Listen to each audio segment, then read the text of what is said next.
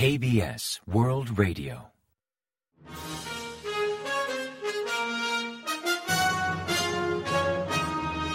Informativo de KBS World Radio. Bienvenidos un día más al informativo de KBS World Radio. Les habla Javier Castañeda y tras el saludo les avanzamos los principales titulares del día 12 de enero. Yun alude a un posible arsenal nuclear si Pyongyang aumenta sus amenazas. Defensa descarta que Corea del Sur valore poseer un arsenal nuclear. Estados Unidos apoya el rearme de Japón ante la emergencia militar de China. Y Chemion acusa al gobierno de intentar destruir a sus enemigos políticos.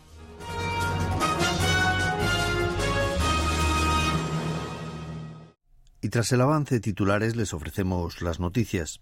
El presidente Yoon Suk-yeol aludió al posible despliegue de armas nucleares tácticas o incluso a dotar a Corea del Sur de un arsenal nuclear si las amenazas de Pyongyang se agravan.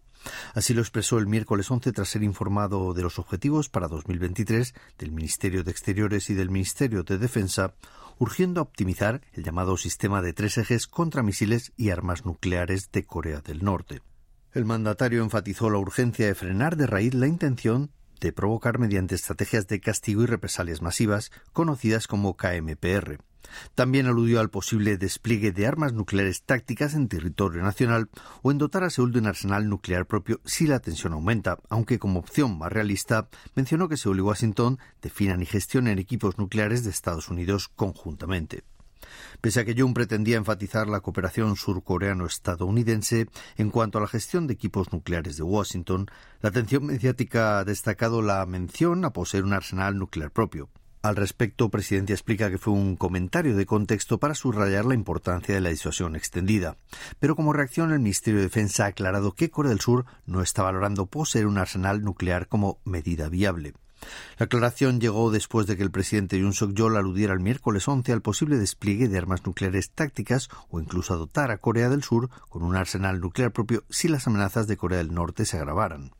Durante una entrevista ofrecida a KBS el jueves 12, el viceministro de Defensa Sim Bung-chol explicó que en realidad los comentarios del presidente aludían a la disuasión extendida. Enfatizó que el comentario se produjo en un contexto donde enfatizaba la cooperación entre Corea del Sur y Estados Unidos, pero reiteró que en ningún modo el presidente ordenado o mencionado armarse nuclearmente.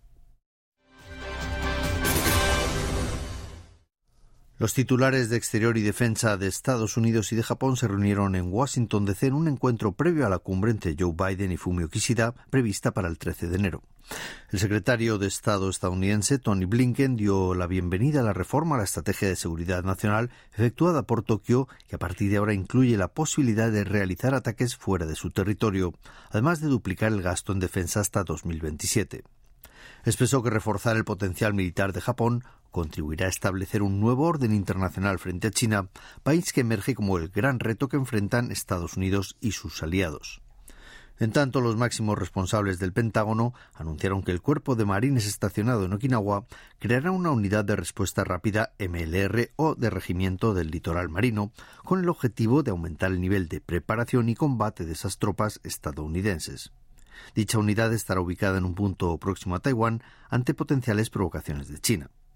En la misma línea, Yoshiyama Hayashi, el ministro de Exteriores japonés, enfatizó la disuasión extendida y la cooperación trilateral entre Corea del Sur, Estados Unidos y Japón para frenar las amenazas emergentes al tiempo de condenar los ensayos balísticos de Corea del Norte de los últimos meses.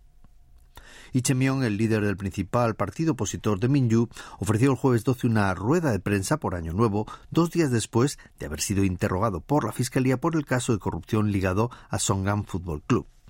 En la primera rueda de prensa del Lee en ocho meses, el tiempo que lleva al frente de Minju, el líder opositor aprovechó para atacar fuertemente al gobierno de Yoon Suk-yeol, al que criticó por hablar de cooperación política, mientras por detrás intenta destruir al partido opositor y a sus enemigos políticos, incluso movilizando instituciones de poder. También aprovechó para emplazar al presidente a reunirse, propuesta que hizo en reiteradas ocasiones y que aún sigue en pie. Asimismo, sugirió un plan de urgencia para impulsar la economía popular, valorado en unos 30 billones de wones, con ayudas a préstamos para los ciudadanos, medidas para aliviar la deuda de los hogares y subsidios por vivienda o inflación, entre otras medidas. Ichemion está siendo investigado por la Fiscalía por el presunto soborno vinculado al caso de Songam Fútbol Club.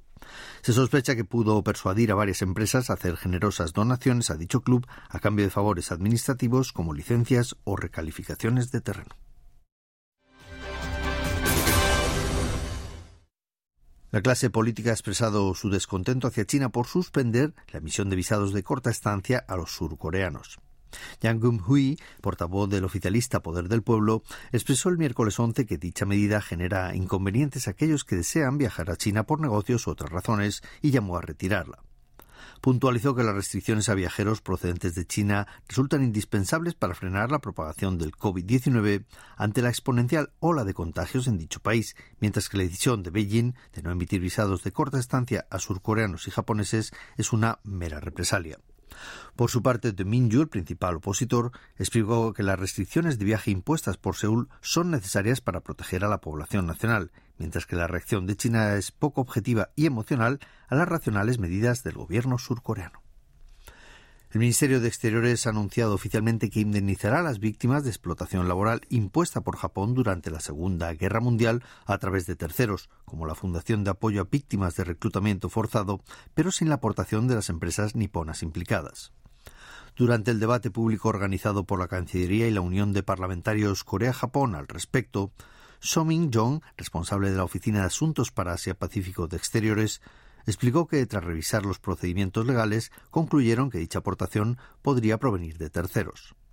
En cuanto a la venta de activos de firmas japonesas para afrontar la indemnización fijada por el Tribunal Supremo de Corea del Sur, explicó que no sería suficiente pues dichas empresas ya han retirado gran parte de sus activos del mercado surcoreano para evitar esta medida.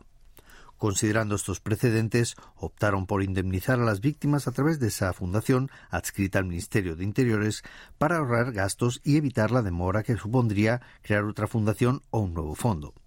También confirmó que diversos funcionarios visitarán a cada una de las víctimas o familiares para explicarles la decisión y recibir su consentimiento.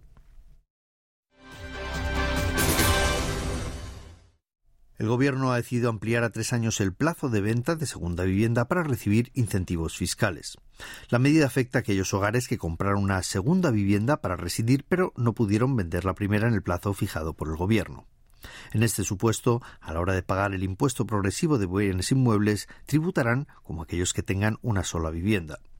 Hasta la fecha la ley fijaba un plazo de dos años para vender la primera vivienda y beneficiarse de esta deducción, pero ha decidido ampliarlo a tres años, considerando la subida de tipos y la disminución de transacciones inmobiliarias.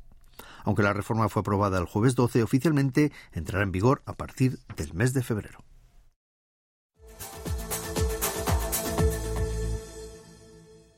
Y ahora pasamos a ofrecerles el pronóstico del tiempo.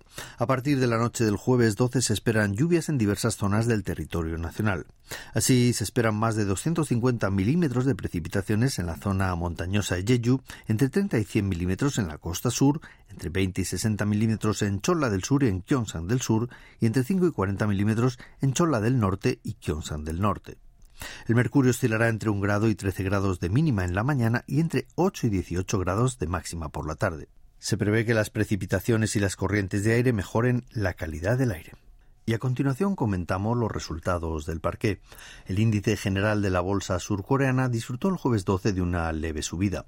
El Kospi registró una mejora del 0,24% hasta cerrar la jornada en 2.365,10 puntos, mientras que el Kosdaq, el parque automatizado, ganó un 0,15% respecto al miércoles hasta cerrar la sesión en 710,82 unidades en el mercado de divisas, la moneda surcoreana se apreció frente a la estadounidense, que cotizó a 1.245,8 wones por dólar, 0,4 unidades más que el día anterior al cierre de operaciones.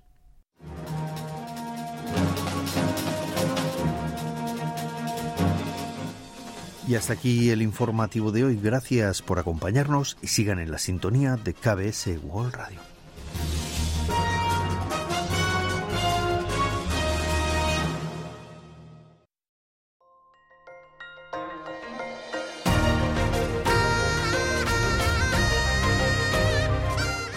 Acaban de escuchar el podcast de KBS World Radio.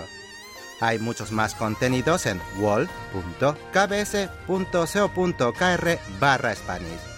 Gracias por seguir en sintonía. KBS World Radio